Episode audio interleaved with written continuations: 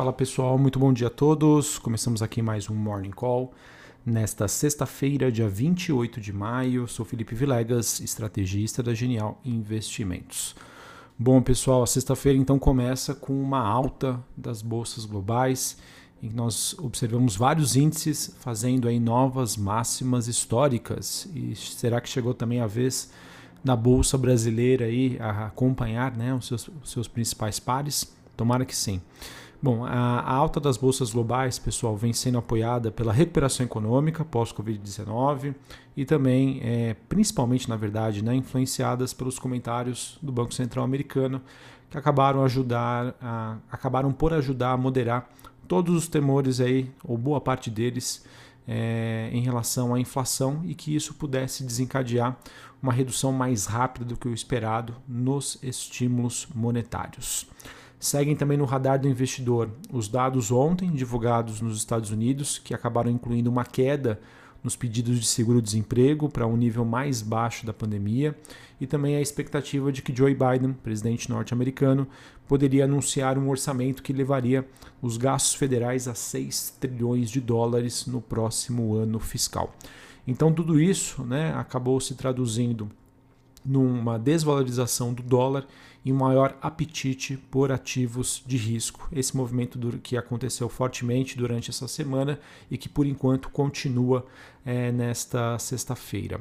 O VIX, que é o índice do medo, é, segue bem próximo do 0 a 0, numa região super tranquila, 16,73 pontos.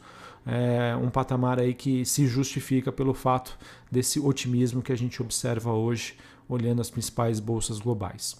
O dia é, está sendo de dólar mais forte, mas eu vejo esse movimento aí como uma realização depois de uma sequência de quedas nos últimos dias, influenciado pelo cenário que eu compartilhei com vocês há pouco, e o movimento de baixa aí para as criptomoedas.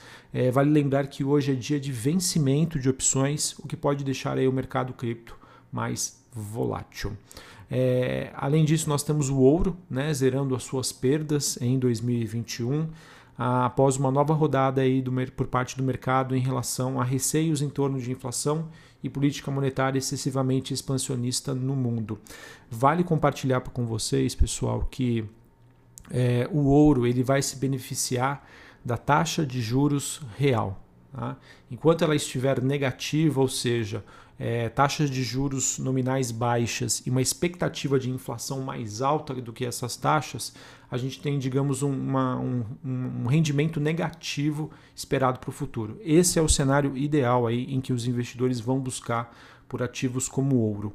É, um outro ponto também que ajuda e corrobora nessa recuperação do ouro, na minha opinião, foi a troca que aconteceu recentemente do mercado, né? que, que diante dessa tese né, de enfraquecimento do dólar, é, taxa de juros é, reais negativas, o mercado ele estava se posicionando em ouro ou em criptomoedas. E essa queda recente, esse susto né, que o mercado teve nas últimas semanas, mostrou né, para muitos investidores que, olha, é um mercado bastante volátil.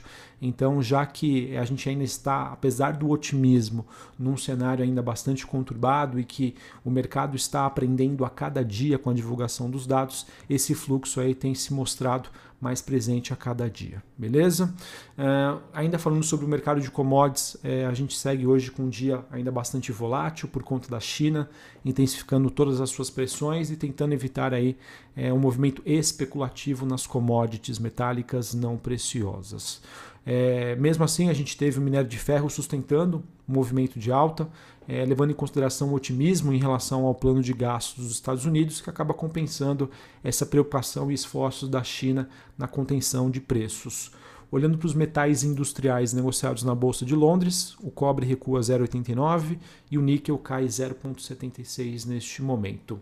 E o petróleo tem um dia positivo. Tá? O WTI negociado em Nova York subindo acima dos 67 dólares o barril, em meio a perspectivas aí de uma demanda maior liderada pelos Estados Unidos por conta né, de reabertura das economias, o que acaba contrabalanceando a possibilidade de maiores ofertas aí pelo Irã, é esse tema que foi bastante especulado durante essa última semana. Uh, falando um pouquinho ainda sobre Europa, a vacinação, é, os números né, da vacinação estão mostrando aí que estão ganhando tração. É, e isso ajuda a sustentar o euro e outros ativos da região.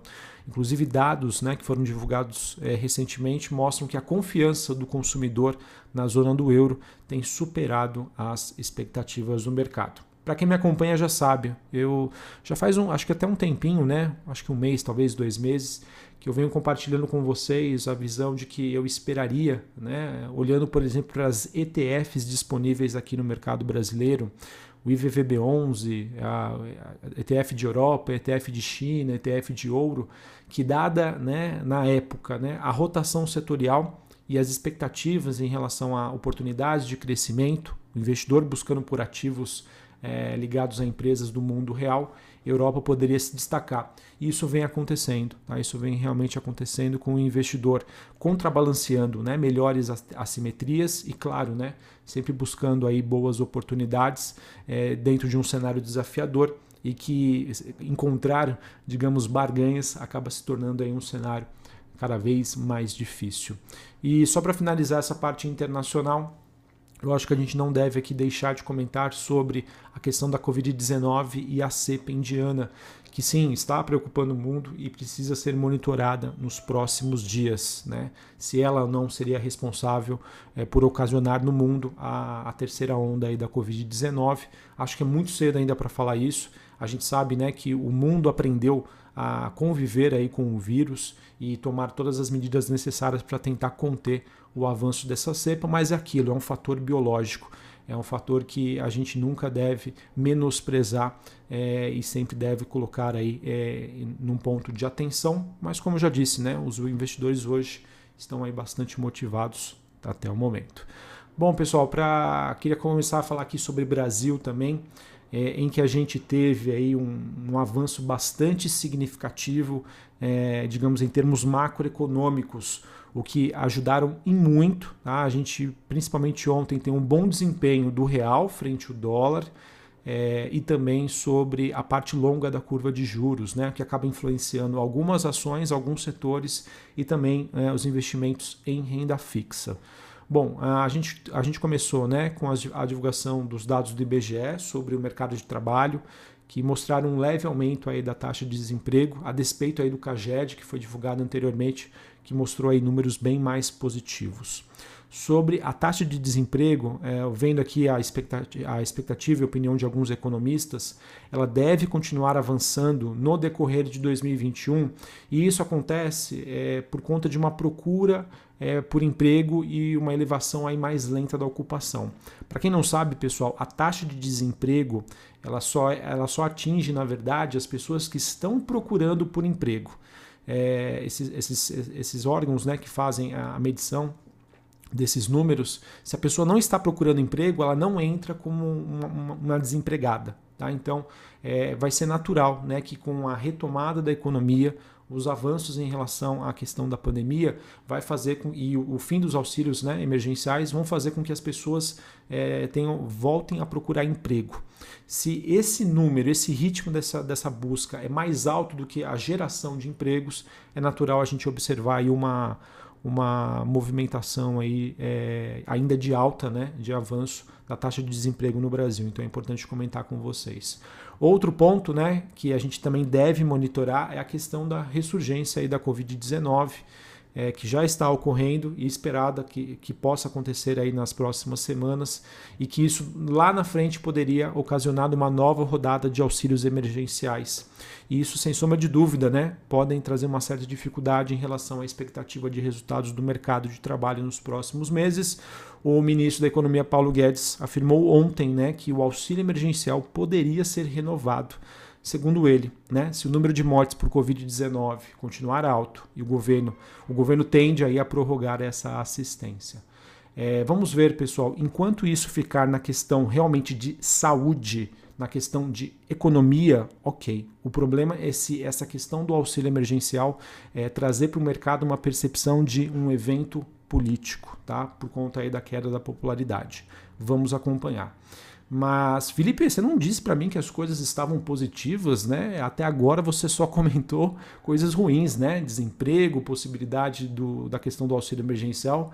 Onde estão as coisas boas aí? E é realmente o que eu quero trazer agora para vocês, porque é, esses fatos, pessoal, na minha opinião, estão sendo contrabalanceados pela uma revisão que está sendo feita por analistas, economistas, pelo mercado em relação às contas fiscais é, para este ano, tá? É, que levaram aí e que podem levar a um quadro fiscal bem mais sólido do que o anteriormente imaginado pelo mercado. Ontem a gente teve a divulgação de que o governo registrou um superávit de 41 bilhões de reais nos quatro primeiros meses deste ano. Esse resultado, divulgado ontem pelo Tesouro, é o quarto melhor para o período da série histórica, iniciada em 1997. Em abril, o governo ele conseguiu é, arrecadar aí um volume maior do que o total de gastos e com isso né, acabou registrando também esse superávit de 16,5 bilhões. O resultado do mês aí não era esperado pelo mercado. Além disso, né, o otimismo com o crescimento econômico neste ano continua a aumentar sobre as projeções do mercado. Na média, nós temos uma expectativa aí do PIB na faixa dos 5% esse ano. Anteriormente, isso ficava entre 3% a 3,5%. E esse gatilho dessas revisões que estão acontecendo é, para o PIB é, foi acionado aí pelos dados mais positivos dos setores da atividade no primeiro trimestre, principalmente em março quando era esperada uma queda mais significativa em meio à piora da pandemia da Covid-19, a restrição de funcionamento de estabelecimentos não essenciais. Tá, pessoal? Então, tudo isso, todo esse cenário em que, ao mesmo tempo que a gente tem uma expectativa de redução do déficit e um aumento do PIB, acaba sendo o cenário perfeito aí é, para um dos problemas aí que todo, uh, digamos, o mercado tem mais receio, que é sobre a trajetória né, da relação dívida-PIB no Brasil. E por conta disso, né, que é tão esperado e tão aguardado as reformas né, administrativa, fiscal. Então, isso acabou sendo aí bastante positivo e ajudou e contribuiu bastante para a gente melhorar a, a, a relação né, real-dólar e também sobre a, o risco Brasil aferido aí pela curva de juros no longo prazo. Ah, outro ponto, pessoal, que eu queria trazer aqui para vocês, também que ficou uma parte negativa em termos de notícias, de novidades, é, ficou por conta aí do governo emitindo o seu primeiro alerta hídrico da história, tá? o que pode trazer então mais inflação e eventualmente aí em caso de racionamento algum impacto negativo na atividade econômica. Esse alerta de emergência hídrica compreende os estados de Minas Gerais, Goiás, Mato Grosso do Sul, São Paulo, Paraná uh, e a bacia também do Rio Paraná. É, eu tentei coletar aqui algumas opiniões é, dos nossos uh, analistas e a princípio, né, é, esse, esse, esse evento tende a impactar as geradoras principalmente e no caso aí, é, de acordo com o nosso analista Vitor Souza, que acompanha o setor elétrico, ele acredita que a CESP tende aí a ser a mais impactada, tá? Por conta deste evento. Mas a CESP já é uma empresa que vem sofrendo bastante aí nos últimos dias, mas essa notícia em si tende a impactar mais diretamente a companhia.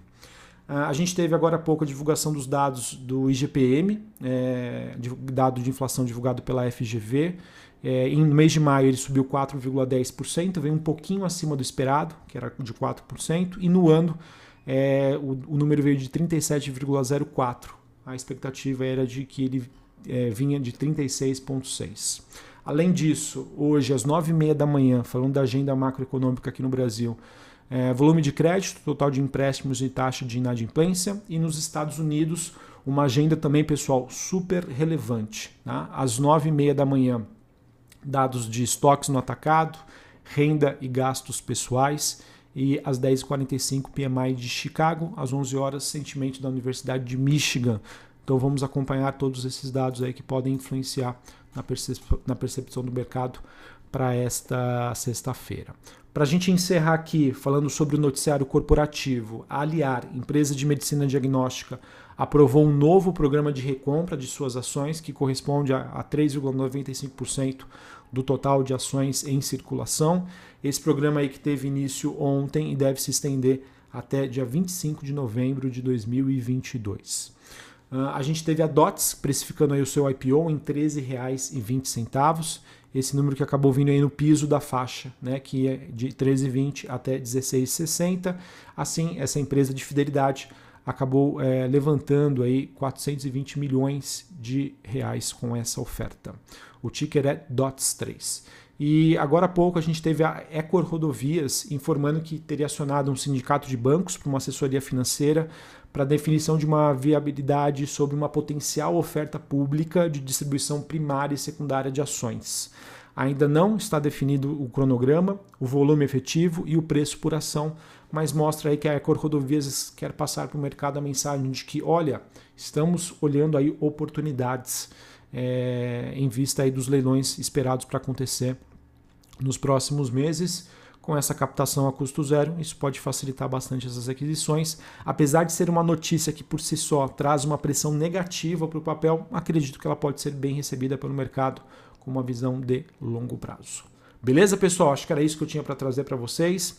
Me estendi um pouquinho mais, é, mas é, acho, que, acho que é importante a gente compartilhar essas questões Brasil que devem impactar né, os preços dos nossos ativos. E vamos ver, tá? Por enquanto, Uh, lá fora, o cenário bastante positivo. A gente sabe que tá, a gente vive em meio a bastante volatilidade, começa de um jeito, termina de outro, e só quero ver como é que vai impactar essa questão da divulgação sobre esse alerta hídrico que foi feito. Tá? Mas a princípio, é, vamos ver se a gente continua aí na tendência vista nessa semana. Um abraço a todos, uma ótima sexta-feira para vocês, um bom final de semana e até semana que vem. Valeu!